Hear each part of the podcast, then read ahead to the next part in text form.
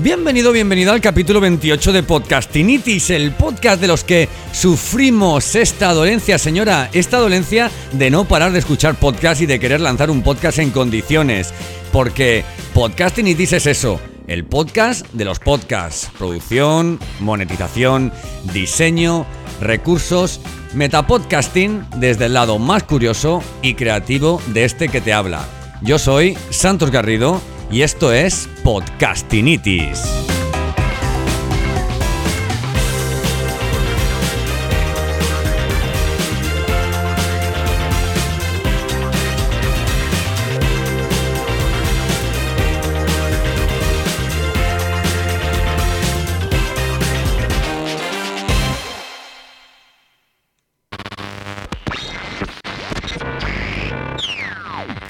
Hoy hablamos de la radio.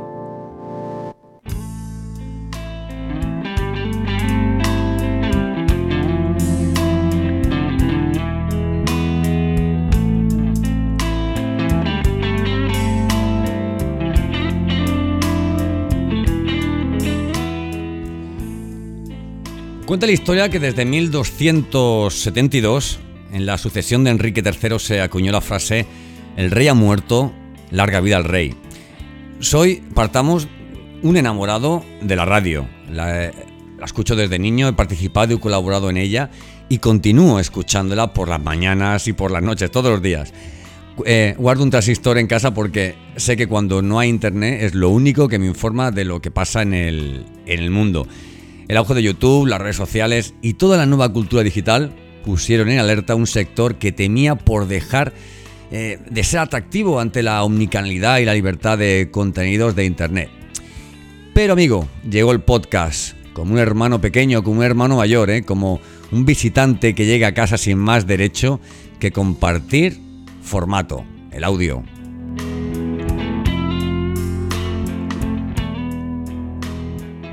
Y bueno, esta relación radio-podcast podía generar cierta desconfianza por parte de los, de los medios porque personas decididas, amateurs, comunicaban o publicaban habitualmente contenidos de podcast de calidad, con audiencias fieles que, que restaban protagonismo ¿no? a los grandes medios, a las, a las grandes emisoras. Si decimos del Olmo, García, Gabilondo, Nierga, Alsina, Otero, Onega, Hermida, sabemos de lo que hablamos. Grandes locutores que han hecho escuela y han dejado la semilla del yo quiero hacer eso en muchos eh, podcasters, me incluyo yo mismo, que hoy ocupan un lugar en el imaginario de, su audiencia. Y te hablo de, capítulos de podcast perfectos, incluso a nivel de edición, porque la democratización de los recursos, dispositivos y plataformas permite tener una pequeña infraestructura que ofrece un nivel de calidad a la altura de cualquier emisora de radio privada.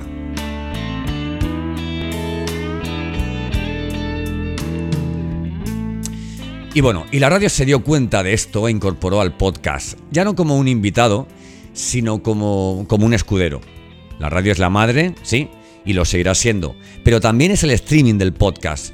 La radio es directo, es programada, el podcast es la esencia que esta deja, la selección, el guiño de poder siempre volver a disfrutar algo que te ha gustado y que no has podido completar.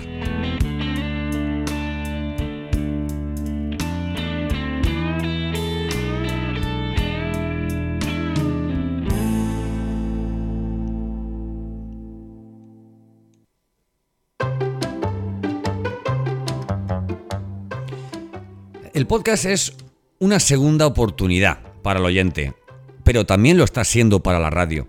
A la radio se le ha aparecido la Virgen con el podcast, con los altavoces inteligentes, con, con las mismas apps que nos permiten, que me permiten, escuchar el monólogo de Alsina todas las mañanas, por ejemplo. El podcast es el nuevo puente que conecta la radio con el oyente. Te escucho cuando quiero y si me gusta, puede ser que te ganes que te escuche en directo que no pueda esperarme a que se publique el podcast. Me recuerda mucho a, ese lead magnet que ofrecemos para que, para que vengan a casa y que se vayan de ella con valor, para que quieran volver, ¿verdad? Muchos viernes aguanto hasta la una y media de la noche para escuchar la, la cultureta de Rubén Amón, un programa que emite Onda Cero Radio. No siempre me espero a, escucharlo en, en podcast horas después. Si nos enamoramos de la palabra eh, como un objeto brillante, o sea, de palabras como radio, y hacemos de ellas hecho eso, un objeto brillante, eh, si nos aferramos a defenderla, pensando que en el futuro tendrá la misma entidad e independencia que antaño tuviera, le haremos un flaco favor al formato, que debe ser nuestra única obsesión. Eh, aprovechar el momento de desarrollo y de nuevas oportunidades del formato audio, sumarse al, concepto de audificación e innovar realmente, e innovar pero realmente para crear experiencias más allá de la historia y las personas que las, que las cuentan.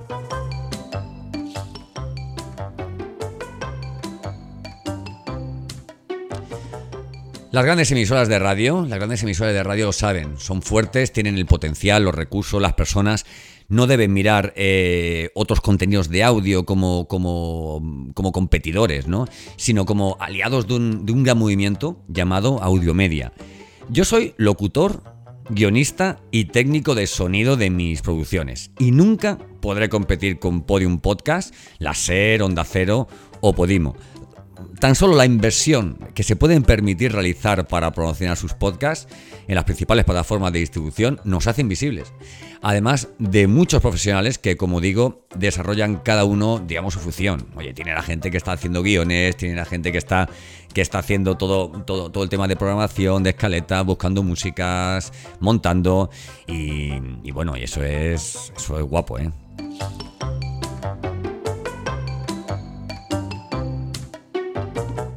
Pero cuidado, ¿eh? Cuidado, cuidado. Si profesionalizamos en exceso la producción de podcast, ¿vale? Si intentamos que los podcasts suenen a radio y la radio a podcast, lo habremos hecho todo mal y habremos desaprovechado una ocasión estupenda. Si volvemos, repito, si volvemos a jugar al juego del pez grande, eh, se come al chico, el formato volverá al transistor y perderá cualquier entidad propia eh, como hoy tiene.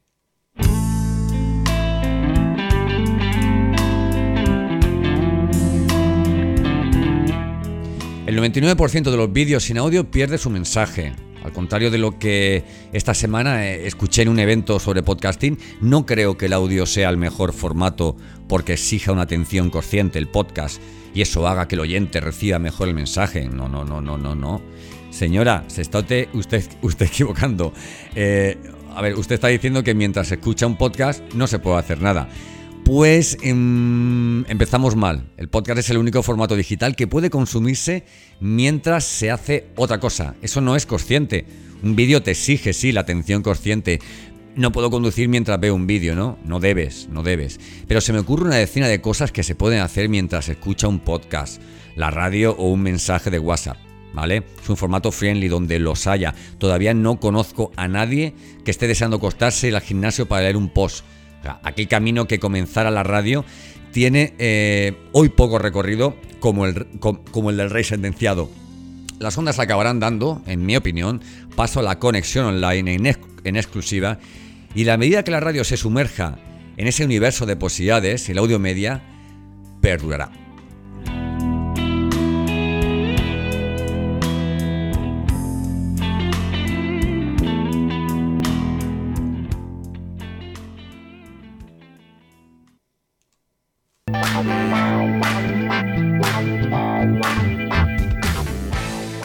Viva la radio, ¿eh? que quede claro, viva la radio. Muchísimas gracias por llegar hasta este punto del, hasta este punto del, del episodio. Eh, te espero puedes seguirme en santosgarrido.com déjame una reseña, vamos, te lo agradecería muchísimo en iTunes.